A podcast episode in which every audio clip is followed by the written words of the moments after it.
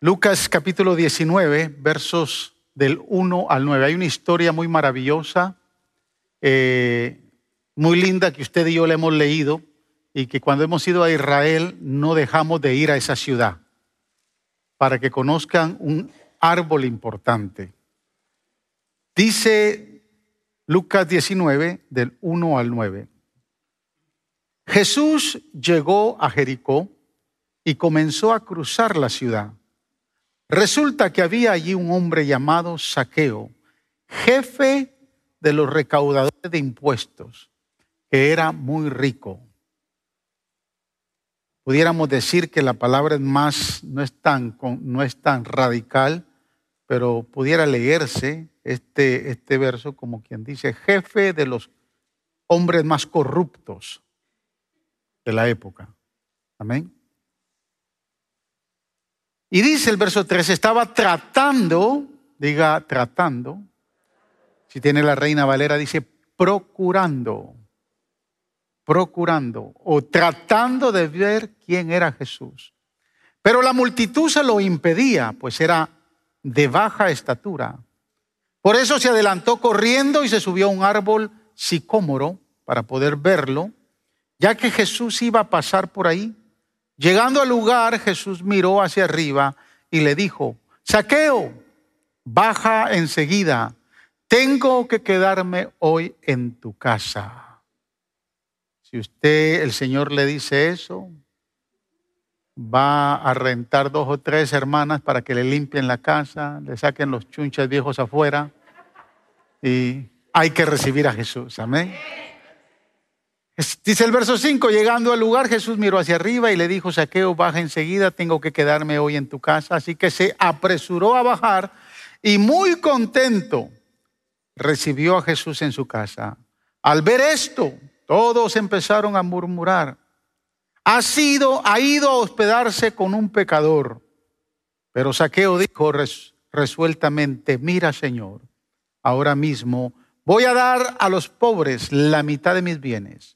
Y si en algo he defraudado a alguien, le devolveré cuatro veces la cantidad que sea.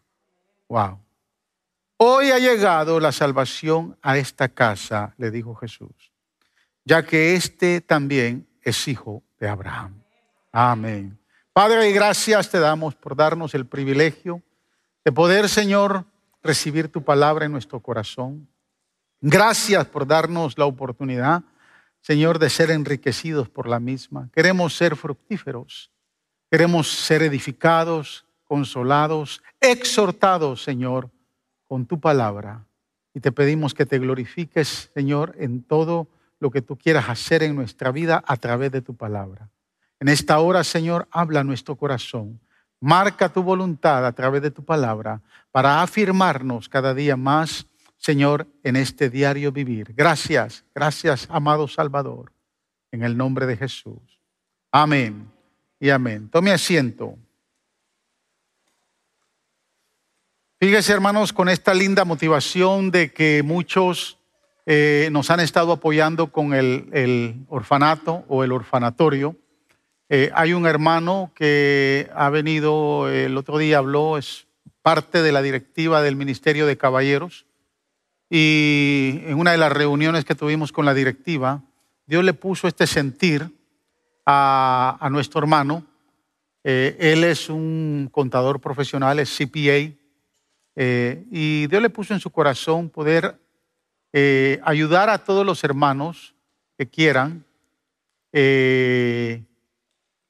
llenar su planilla de impuestos. Eh, él lo viene haciendo por muchos años, obviamente. Como les dije, es contador de CPA. Eh, y va a haber una cuota, obviamente, una cuota mucho más económica de lo que alguien le puede.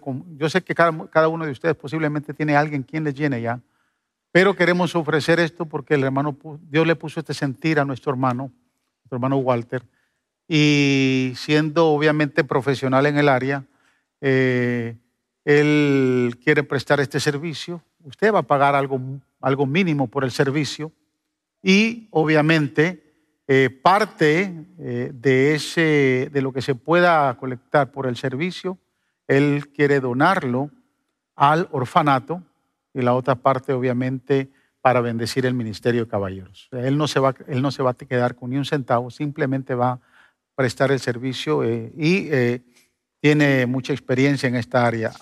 No sé si los caballeros hicieron copias de esto. En la salida va a haber una copia de esta, de donde está la información de lo que usted pudiera traer si le interesa y eh, obviamente el costo, por decirle algo, el básico por una planilla básica se va a estar cobrando 25 dólares. Imagínense, ¿quién le cobra eso a usted hoy? Sin embargo, si usted tiene una planilla un poco más alta, eh, hay para inversionistas, para contratistas, relativamente el costo es muy, muy pequeño. Pero eh, usted se va a acercar aquí, si le interesa, llévese una, una hoja de esta donde está toda la información, ahí está el número de, del hermano, y usted entonces eh, va a poder cumplir con el gobierno. ¿no? Mire, hay dos cosas que aquí en la tierra hay que hacer, al menos los que vivimos en este país. Uno, cumplirle a Dios y el otro, cumplirle al IRS. Los que no le cumplen al IRS tarde o temprano terminan pagando grandes penalidades y con grandes problemas y algunos hasta presos se van. Y los que no le cumplen a Dios, lea la Biblia, porque no quiero entrar ahí. Pero hay que cumplir. En este país, ya sea porque usted esté documentado o no, necesita cumplir con el gobierno federal.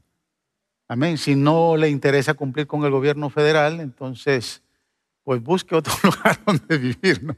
Pero hay que cumplir con el gobierno federal. Así que este servicio lo, se va a estar dando aquí en la iglesia para que usted pueda ser bendecido. Y si le interesa, el Ministerio Caballeros va a estar ahí con esta hoja de información. Amén, hermanos. Gloria al Señor. El tema de esta mañana es cautivados por su presencia cautivados por la presencia de Dios. Ese es el tema, cautivados por su presencia. Así como cuando hermana su esposo le cautivó. ¿Se recuerda? O hermano, ¿se recuerda cuando su esposa le cautivó? Lo amarró y no lo soltó más. ¿Se recuerda? Amén. Bueno, hoy vamos a hablar un poquito de esto, de ese enamoramiento que se tiene cuando la presencia de Dios nos cautiva. Yo no sé cuántos han sido cautivados por la presencia de Dios, pero ese es el tema de esta mañana. Y la experiencia, amados hermanos, de saqueo no es una coincidencia en el plano histórico del Nuevo Testamento. Su contexto bíblico eh, y literal tiene grande riqueza espiritual. Es el testimonio de vida para todos aquellos que desean y anhelan buscar la presencia de Dios. A todos aquellos que anhelan ser cautivados con la presencia del Señor. Esta historia de saqueo se da bajo el trasfondo histórico de una ciudad llamada Jericó que había sido reconstruida bajo maldición. Cuando Josué conquista la tierra prometida, dice la palabra, que la primera ciudad con que se encuentran es Jericó, destruyen las ciudades, el Señor destruye las murallas, el pueblo de Israel entra y Josué establece una maldición para aquel que se atreva a reconstruir esa ciudad. Adelante se reconstruye, la maldición se cumple. Entonces era una ciudad que había sido reconstruida bajo maldición, se le conocía como la ciudad de las palmeras. Los que hemos ido a Israel y hemos estado en Jerusalén vemos todavía hasta esta época, eh, cómo hay de abundantes palmeras en ese lugar. Josefo dice que era una región divina, la más rica de la Palestina. La comercialización de los dátiles, o sea, el fruto de las palmeras, de los dátiles, y el bálsamo se convirtió en uno de los principales centros de impuestos del imperio romano en la época de Jesús. Y ahí donde vivía este hombre llamado Saqueo. Interesante Saqueo, un hombre muy rico, muy, muy rico, que ostentaba el título mayor o el puesto del director general de impuestos de la región. No era simplemente como Mateo, que estaba colectando impuestos el día cuando Jesús lo llama y estaba en la, en la mesa de los impuestos y Jesús lo llama. No, este saqueo era el jefe de Mateo. Era el jefe, el director regional del imperio romano para la Palestina para recolectar los impuestos de la época. A estos hombres, hermanos, eran odiados por el pueblo judío. Eran odiados porque eran judíos y le servían al imperio. Era la primera razón. Pero la segunda razón por la cual los judíos lo odiaban era porque esta gente no solo colectaba los impuestos. Detrás de que colectaban los impuestos, le sumaban una cantidad y entonces se corrompían y esa cantidad se quedaban con ellos. Y la gente lo sabía. O sea, este saqueo era el jefe de todos los cobradores de impuestos de la época, de todos los corruptos.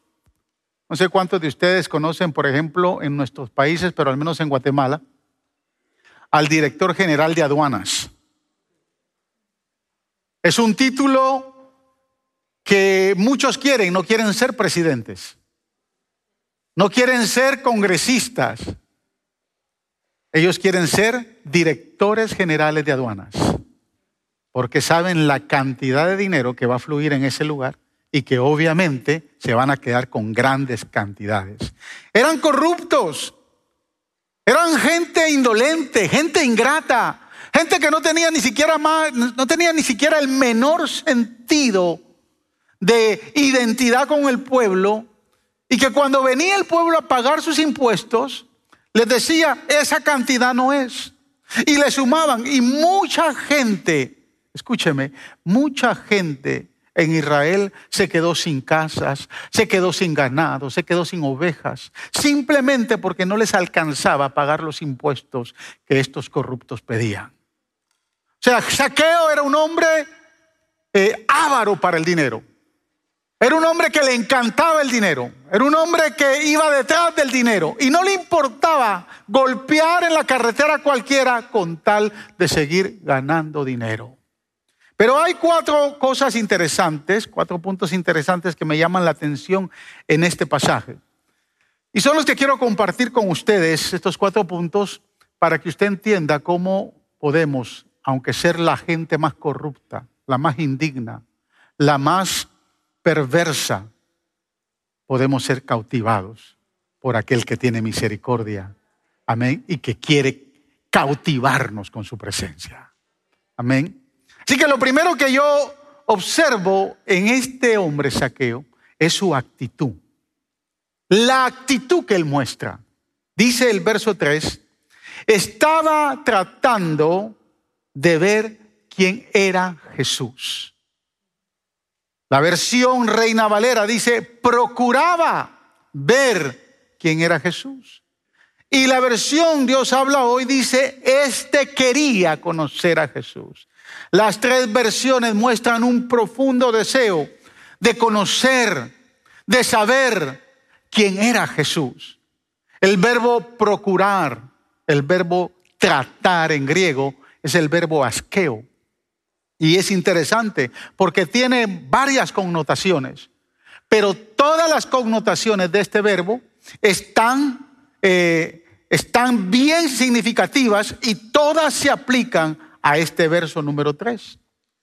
El verbo asqueo o procurar o desear o tratar significa esforzarse con mucho, con mucho valor. Esforzarse sin descansar. Esforzarse intensamente. Luchar hasta conseguir algo. Eso es lo que significa ese verbo. Es como muy parecido cuando usted lucha por ganar más dinero. Cuando usted lucha por hacer más horas extras. Hay muchos que le dicen, esta semana no hay overtime y pasan de bajón toda la semana. Pero cuando le dicen, hay overtime, procuran hacer todo el overtime. Procuran trabajar hasta las 10 de la noche Procuran hacer todas las horas sabidas y por haber para que el cheque del fin de semana sea más gordo. Es como aquellos que procuran que su negocio no se cierre. Procuran que trabajar los siete días de la semana. ¿Me está entendiendo? ¿Se ha preocupado usted por eso? Cuando usted se esfuerza, cuando usted procura hacer más, hacer más y hacer más. Es la misma actitud que tiene Saqueo. Él procuraba. Él intensamente se estaba esforzando por ver a Jesús. Podríamos decir que estaba sin descanso haciendo un trabajo más allá, intensamente luchando por conseguir entrar y ver la presencia del Hijo de Dios, la presencia del Todopoderoso. La condición principal para ver la presencia de Dios, hermanos, es tener un anhelo ardiente, ferviente por conocerle. Esa es la condición principal. Cuando en su corazón se empieza a generar ese deseo. Y entonces usted dice, voy a procurar buscar más de Dios. Voy a tratar de buscar más de Dios. Usted empezó el año 2021 y tal vez como resolución dijo, este año sí voy a tratar de buscar la presencia de Dios. No sé cuántos hicieron esa resolución. Pero cuando uno hace resoluciones de esa índole, entonces uno tiene que tratar de estar menos en Facebook. Uno tiene que procurar ver menos televisión. Uno tiene que intensamente luchar para andar jangueando mucho en la calle. ¿Sí me está entendiendo? Porque la condición primaria, la condición principal de buscar, de procurar ver el rostro del Señor, es ese deseo ardiente que sintió el salmista allá en el Salmo 42 cuando dice, como el siervo brama por las corrientes de las aguas, así clama por ti, oh Dios mío, el alma mía. Mi alma tiene sed de Dios. Mi alma está anhelando la presencia del Señor. ¿Cuántos han sentido esa carga, esa necesidad? Ese deseo ferviente, esa hambre esa sed por Dios. De decir, Señor, anhelo más, anhelo más y anhelo más de tu presencia. Yo no sé qué tuvo que ajustar usted en su vida en algún momento dado. Yo no sé qué tuvo que haber llegado a su vida en algún momento dado que lo impulsó, lo movió, provocó hambre y sed por Dios. Y entonces usted dijo, hoy sí voy a buscar de la presencia de Dios sé cuántos años tal vez lleva sirviéndole a Dios. No sé cuántos años lleva viniendo a la iglesia. Pero escúcheme algo, la presencia de Dios se da en el plano personal. La presencia de Dios se conoce en un encuentro íntimo con el Señor. Porque nuestro Dios, dice el libro de Hebreos, epístola a los Hebreos, el escritor a los Hebreos, dice que nuestro Dios es galardonador de los que le buscan. Aleluya. Está muy motivado ahora. Está plenamente motivado. O está pensando más en el Toyota tal vez. Escúcheme hermanos, necesitamos entrar a la presencia de Dios en nuestra intimidad. Esta no se conoce en un instante. Esta no se da de manera inmediata. Hay quienes quieren entrar y buscar la presencia de Dios en un one, two, three. Si bien es cierto, nos enamoramos a primera vista. Yo me enamoré a primera vista cuando vi a esta hermosa mujer. Mi corazón empezó a palpitar. Yo le he contado que yo iba, hermanos, porque iba a hablar, me habían hablado de la presidenta de jóvenes de una iglesia, la iglesia Árbol de Vida.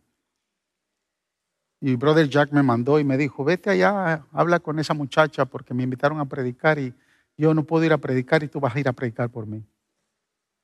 Ni en mi vida pensé. Yo iba pensando en la prédica, mire qué espiritual. que yo iba a predicar ahí? Pero me predicaron. Al verme me predicaron. Me predicaron amor. Me cautivaron.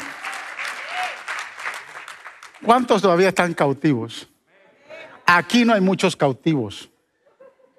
Si no los hubiera visto en la cena de enamorados ayer. A mí no me venga con otro cuento. Esa cena es para enamorados. Para los que no están enamorados, es otra cena, pero no la que tenemos acá. ¿Cuántos están todavía cautivados? Que usted no puede pasar un día o dos días sin ver a, a la muchacha, al muchacho. Su corazón todavía palpita. ¿Cuántos todavía están así? Aleluya. Algunos les da hasta taticardia. Y otro ya el corazón ni siquiera palpita. Pero escúcheme hermano, no son los años que usted lleva en la iglesia. No es el tiempo que usted tenga de estar viniendo a este lugar. No es el tiempo que usted lleva sirviendo en un ministerio. Es en su intimidad con el Rey de Gloria donde descubrimos la grandeza que Dios tiene para cada uno de nosotros. Gloria al Señor. A mí muchos me preguntan, pastor, ¿cómo usted hace para estar todos los días viniendo de madrugada? Porque he sido cautivado con su presencia. Mi tiempo más íntimo de relación con Dios es ese tiempo. Y mire, en la carretera a través de los años muchos se me han rajado, hay algunos que están permaneciendo firmes. Pero yo tengo ya por, por enterado de que si alguien empieza a venir y se une con nosotros a la oración aquí temprano en las mañanas. A mí no me impresiona que venga el primer día, ni la primera semana, ni el primer mes, ni el segundo mes. Y que esté viniendo, no me impresiona. A mí me impresiona cuando ya lleva más de un año. Porque entonces entendí que el Señor le cautivó y que en su corazón se produjo un hambre y una sed. Para buscar de Dios hay que tener hambre. Mire, hermanos, si en algún momento a usted lo invitan con una cena con el presidente, ¿no? Yo no iría, pero si usted va a una cena, eh, usted dice, wow, con el presidente. Usted ese día no come porque usted va a ir a comer todo el banquete que van a tener ahí, ¿correcto? Usted no va y se pasa comiendo una pizza y una hamburger. ¿Verdad que no? Usted llega con hambre. A la presencia de Dios hay que llegar con hambre. No se puede comer comida barata de la calle. Cuando llegamos a la presencia del Rey de Reyes y entramos en íntima comunión con Él, a él, su presencia nos va a cautivar cuando tenemos hambre. Saqueo tenía hambre, Saqueo procuraba. Tal vez ya Mateo le había dicho, óyeme, aquí andando con él es mejor que colectar impuestos.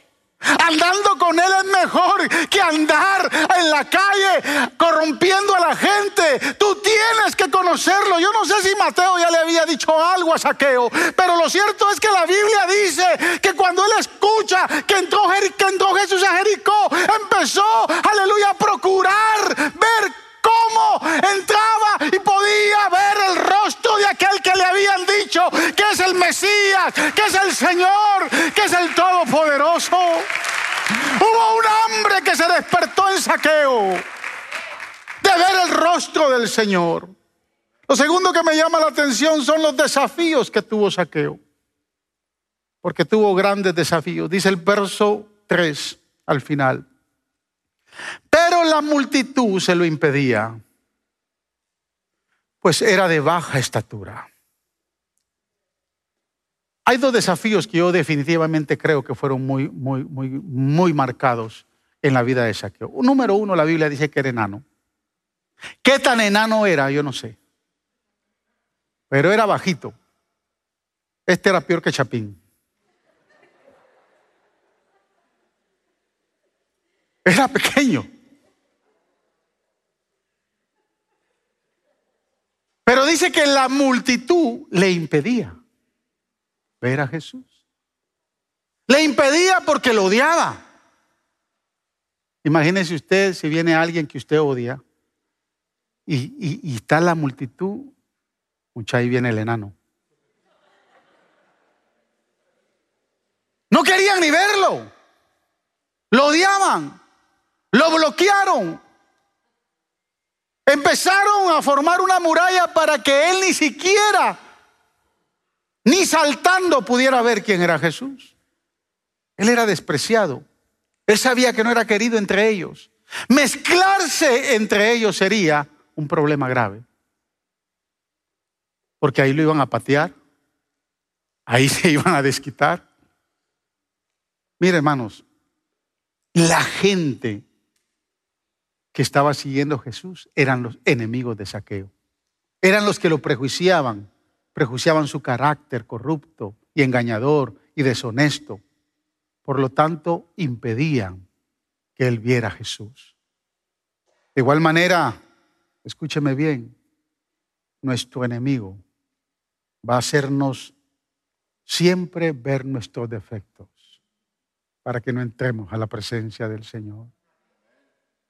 El enemigo siempre va a marcar una pauta. ¿Para qué vas a, para qué vas a orar si ni te va a escuchar? Cualquier cosa que sea un obstáculo, un sentimiento de culpa, una raíz de amargura, un problema no resuelto, una debilidad, un vicio, una adicción, una falta no revelada, son las armas que el diablo usa para hacernos sentir indignos y que no podamos entrar a la presencia de Dios. Yo no sé cuántas veces usted ha querido buscar la presencia de Dios, pero sus debilidades le dicen no. Tal vez no es su baja estatura, pero aquellas cosas que usted es el único que entiende que de momento le pueden impedir entrar a la presencia del Señor. Y el enemigo empieza a atacarle por esas áreas por esas debilidades, por esas faltas, por esas situaciones que usted cree que el Señor no lo va a escuchar.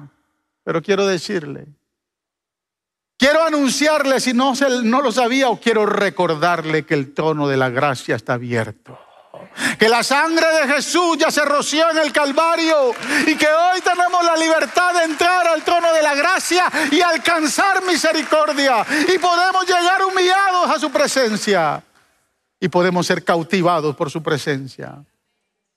Segundo desafío de saqueo fue su estatura. No sabemos qué tan alto era, pero era pequeño. Era un defecto físico muy pronunciado. Algunos eh, historiadores señalan que Saqueo se sentía discriminado no solo por ser corrupto, sino por ser enano. Es más, por ser enano, de acuerdo a la ley, él no tenía acceso de entrar al templo. Habían personas que no por, por algunas características no podían entrar al templo a adorar. ¿Cuántos zurdos hay acá? ¿Cuántos siniestros hay acá? ¿Cuántos izquierdos hay acá? ¿Hay algunos izquierdos acá? ¿O solo mi esposa es zurda? ¿Ah? Solo uno. Qué raro. Oh, hay más. Si hubiera estado usted en la época de Jesús, usted no puede entrar al templo. Los zurdos, los izquierdos no podían entrar al templo. Los enanos no podían entrar al templo. Pero ahora el Señor del templo está a punto de entrar en la casa de saqueo, como le ha permitido ahora el Señor del templo que usted entre y venga a adorarlo a este lugar. Muchos creían que el interés de saqueo era conocer a Jesús para ver si él iba a ser tan bien despreciado como lo despreciaban los sacerdotes y los fariseos, los maestros de la ley. Entonces empezó a, a originar en él un hambre para ver si él iba a ser rechazado. Tan rechazado. Yo no sé, hermanos, es que el que vive en pecado, el que vive en corrupción, el que vive en miseria, el que vive en perversión, legítimamente se siente mal. Y quisiera, quisiera buscar más de Dios, pero se ve limitado. Es más, muchos, muchos no se sienten animados porque saben que si regresan hay un hermano del hijo pródigo que los va a criticar. En estos días hablaba yo con un hermano de la iglesia. Él se fue de la iglesia. Y, vení, y vino aquí a hablar conmigo. Y me dijo, pastor,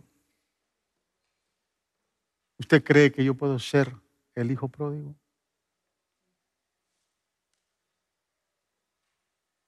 Y le dije, ¿me está diciendo que quiere regresar a la iglesia? Y me dijo, sí, me lo dijo con lágrimas en sus ojos. Pero no sé si usted me va a rechazar. Yo le dije, mis brazos están abiertos para cobijarte, para amarte y abrazarte nuevamente. Se lo dije de todo corazón. Pero le dije, recuérdate que hay algunos hermanos mayores que posiblemente no estén de acuerdo con tu decisión. Y así como el hijo pródigo regresó a la casa del padre, puede ser que hay algunos que quieran marcar tu vida o la actitud de arrepentimiento que tienes. Porque a veces inconscientemente nos damos cuenta que cuando alguien regresa lo primero que hacemos es ponerle un peso y una carga encima. Cuídese de eso. Cuídese de no ser un obstáculo para aquel que quiera buscar la presencia de Dios. Cuídese que, que no venga nadie que le impida a nadie buscar la presencia del Señor. Saqueo se sentía despreciado y él quería estar seguro si el Mesías, el Hijo de Dios, el Hijo de David, al verlo lo iba a despreciar. Por eso es que lo tercero que observo en Saqueo fue la iniciativa que él tomó. La iniciativa para vencer todos esos obstáculos. Dice el verso 4, por eso se adelantó corriendo y se subió a un árbol sicómoro para poder verlo, ya que Jesús iba a pasar por ahí. Como que tenía un GPS. Como que Saqueo le había puesto un GPS y dijo, no, definitivamente va a pasar por ahí. Cuando entramos a Jericó, nos damos cuenta por qué Saqueo, los que hemos sido, hemos llevado a los grupos de hermanos a Jericó, nos hemos dado cuenta por qué Saqueo sabía la ruta que iba a tomar. Es, es eh, inconfundible el camino que se toma y no hay otra ruta. Entonces Saqueo sabía, ah, no, yo sé dónde va. No se subió a una palmera, porque si se sube a una palmera es bien probable que Jesús, de momento, él piense que no lo va a ver. Y el único árbol que él encuentra en el camino es un árbol sicómoro. Y el árbol, hermano, representan los niveles que tenemos que escalar para entrar a la presencia del Señor. El árbol sicómoro era un tipo de higuera, es un tipo de higuera que era considerado sucio, porque el sicómoro siendo una higuera da frutos amargos y no fruto dulce como lo da la higuera normal. Entonces la gente cuando miraba los sicómoros, que son higueras, el fruto que daban era para darle de comida a los cerdos. Y los cerdos comían de ese fruto, de ese sicómoro. Esos árboles eran despreciados. Nadie se quería subir.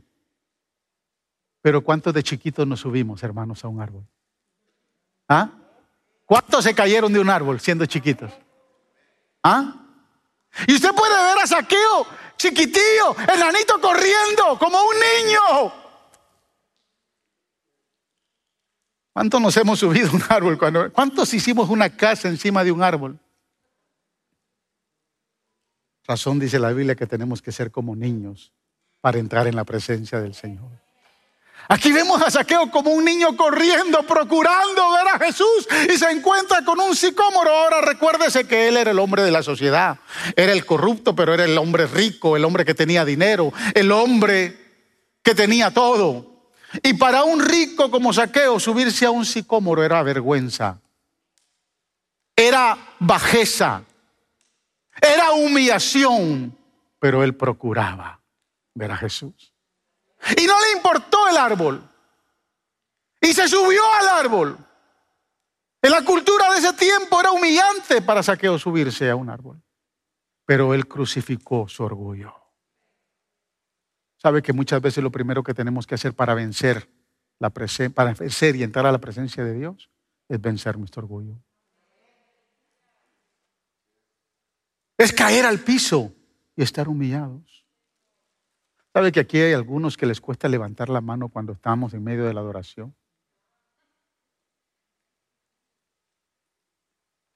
Y tal vez hay un precioso ambiente de la presencia de Dios y, los, los, directores de alabanza nos dicen, levantemos nuestras manos y ahí estamos con las manos metidas en la...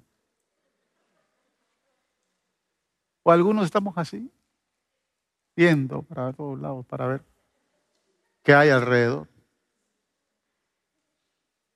Por eso es que muchas veces Dios usa circunstancias para quebrantar nuestro orgullo y que nos postremos a su presencia. Y esas circunstancias son las que producen hambre, sed de Dios.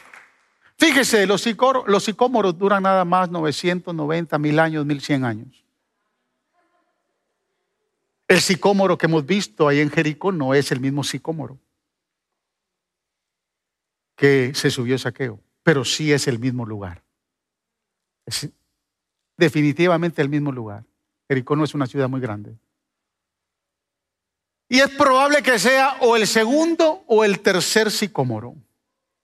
Pero quiero decirle algo, en la providencia divina, en la presencia de Dios, que lo conoce todo, y Él es omnisciente, Él preparó ese sicómoro, que se sembrara ahí porque un día Saqueo se iba a subir a ese árbol e iba a ver al Señor.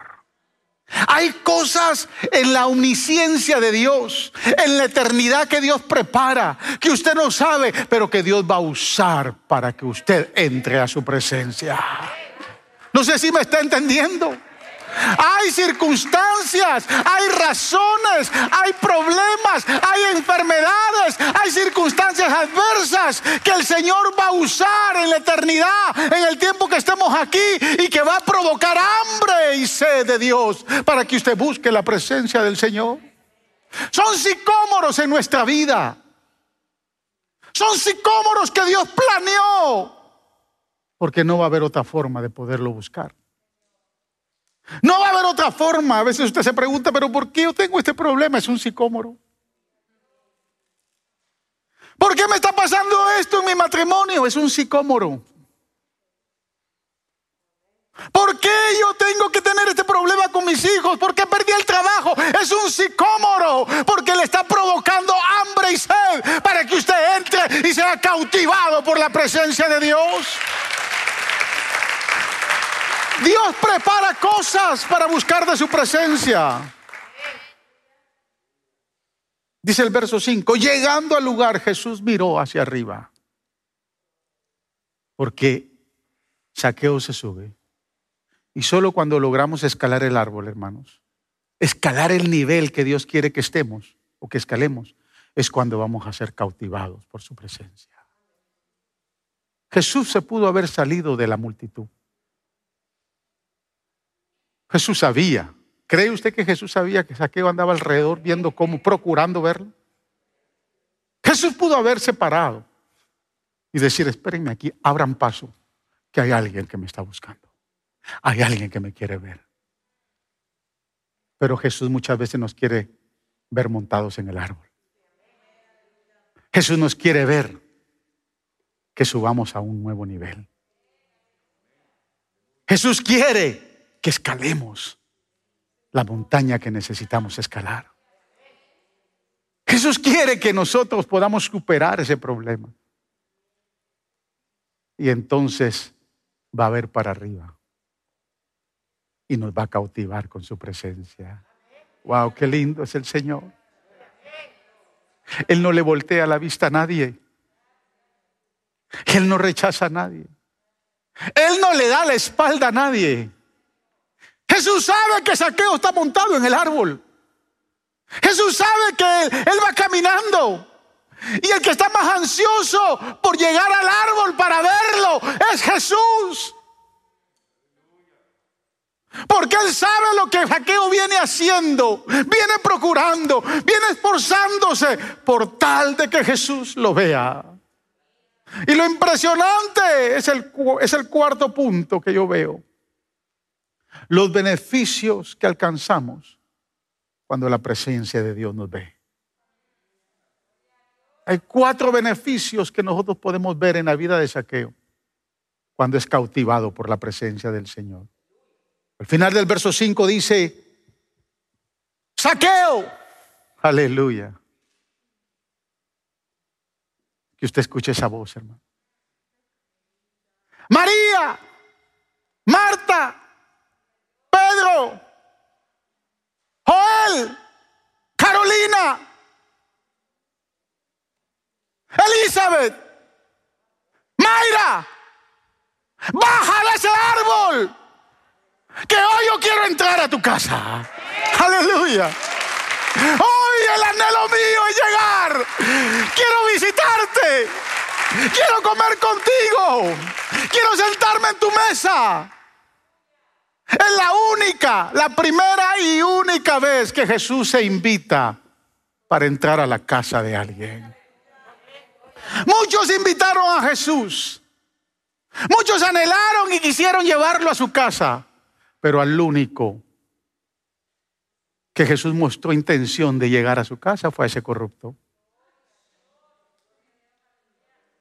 Al que nadie quería, al que todo mundo despreciaba, al que todo el mundo lo había desechado. Y entonces veo el primer beneficio.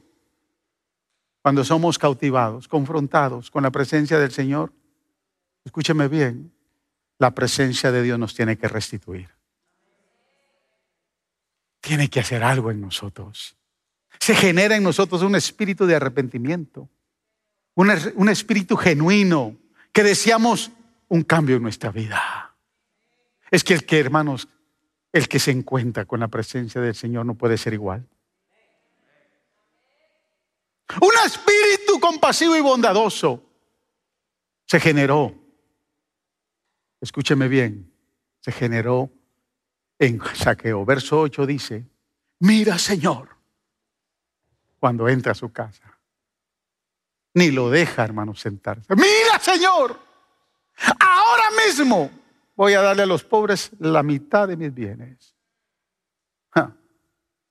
Cuando la presencia de Dios, hermano, nos cautiva, ya no podemos ser igual. Ya no podemos seguir siendo los mismos corruptos. Ya no podemos seguir siendo los mismos mentirosos. Ya no podemos seguir siendo los mismos traicioneros. Ya no podemos seguir siendo los mismos adictos. Algo tiene que suceder en nosotros. Algo tiene que pasar. Estamos dispuestos a corregir lo torcido. Anhelamos comenzar una nueva vida libre del pasado que nos condena. A Moisés la presencia lo transformó en el hombre más humilde, más manso sobre la faz de la tierra, dice la palabra. Abraham, la presencia de Dios lo convirtió en el amigo de Dios. Jacob ya no volvió a caminar con Dios como de la misma manera. Dios cuando pelea con el ángel le rompió una coyuntura Y Jacob ya no fue el mismo, ya no caminó igual, porque tuvo un encuentro con la presencia del Señor. David, su corazón fue transformado para tener el corazón de Dios. Los discípulos, los 120 reunidos en el aposento alto, ya no fueron los mismos. Los 120 recibieron la llenura del Espíritu Santo y su vida fue totalmente transformada. Pedro ya no pudo ser el mismo bocón, gritón.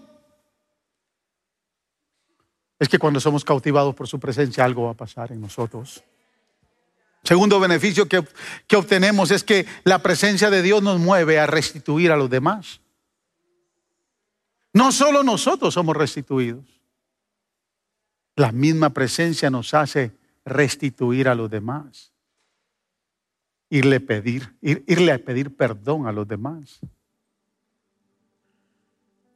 Si por alguna razón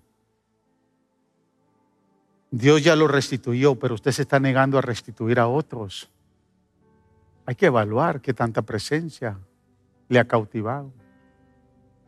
Saqueo se da cuenta que su vida corrupta y deshonesta no solo lo ha dañado a él, sino él ha dañado a otros. Él ha dañado a muchos, dice el verso 8 al final. Y él está diciendo al Señor, si en algo he defraudado a alguien, escuche, usted tiene que entender este contexto. Si en algo he defraudado a alguien, le devolveré cuatro veces la cantidad que sea. ¿Ha conocido algún corrupto, hermano? Que ha robado miles y millones de dólares. ¿Cuánto tendrían que devolver esos sinvergüenzas? Saqueo dice, cuatro veces más. Ahora escuche. Saqueo fue mucho más allá de lo que, de lo que demandaba la ley, porque la ley demandaba otra, otra cosa. La ley obligaba a devolver por cuadruplicado o quintuplicado todo aquel que hubiera robado violentamente y no hubiese sido confesado, no hubiera confesado su pecado. Este no es el caso de Saqueo. Porque Saqueo no, no, robó violentamente y él está confesando su pecado. Ahora, si se trataba de un robo ordinario y no se podía devolver las cosas que había robado, había que pagarle el doble. Ahora, si el robo se confesaba, escuchen bien, se hacía una restitución voluntaria de parte del ladrón. Entonces había que devolver lo robado, solo lo que había robado. Y si no, pagar el valor de lo que se había robado, no pagar doble. Esta era la situación de saqueo. Lo que él tenía que devolver era la cantidad robada. Si a a la hermana Linda le, había robado 100 dólares, eso era lo que le tenía que devolver. Si la pastora Cristi le hubiera robado 200 dólares, eso era lo que le tenía que devolver. Pero Saqueo dice, Señor, a los que he dañado, a los que he maltratado, a los que he dejado en bancarrota, les voy a devolver cuatro veces más. Mire que tremenda restitución. Qué tremenda transformación hay en la vida de este hombre que es cautivado por la presencia del Todopoderoso. No le voy a devolver si al que le, al que le robé por pagar impuestos dos ovejas, le voy a devolver ocho. Wow. Solo un corazón transformado e impactado y cautivado por la presencia de Dios puede hacer eso. Si al que he insultado muchas veces, muchas veces le voy a ir a pedir perdón. No sé si usted me está entendiendo. El ser cautivados por su presencia es algo que no se demuestra, hermanos, con palabras solamente, se demuestra con hechos. Tercer beneficio que observo es que cuando la presencia de Dios nos cautiva, su bendición alcanza a toda nuestra familia. Aleluya. Hay una bendición generacional. Aleluya. Gloria al Señor. Escúcheme, cuando Dios ve nuestra pasión, nuestro anhelo por conocerle, cuando Dios ve nuestro esfuerzo por tratar de estar en su presencia, Él ve el sacrificio que hacemos de escalar a un nuevo nivel más alto. Para verle, Él nos va a ver. Entonces la bendición no solo la alcanzamos nosotros, sino toda nuestra familia. Verso 9 dice, hoy, Jesús hablando, hoy ha llegado la salvación a esta casa. Se refirió, escuché, a Saqueo y a toda su familia fueron bendecidos.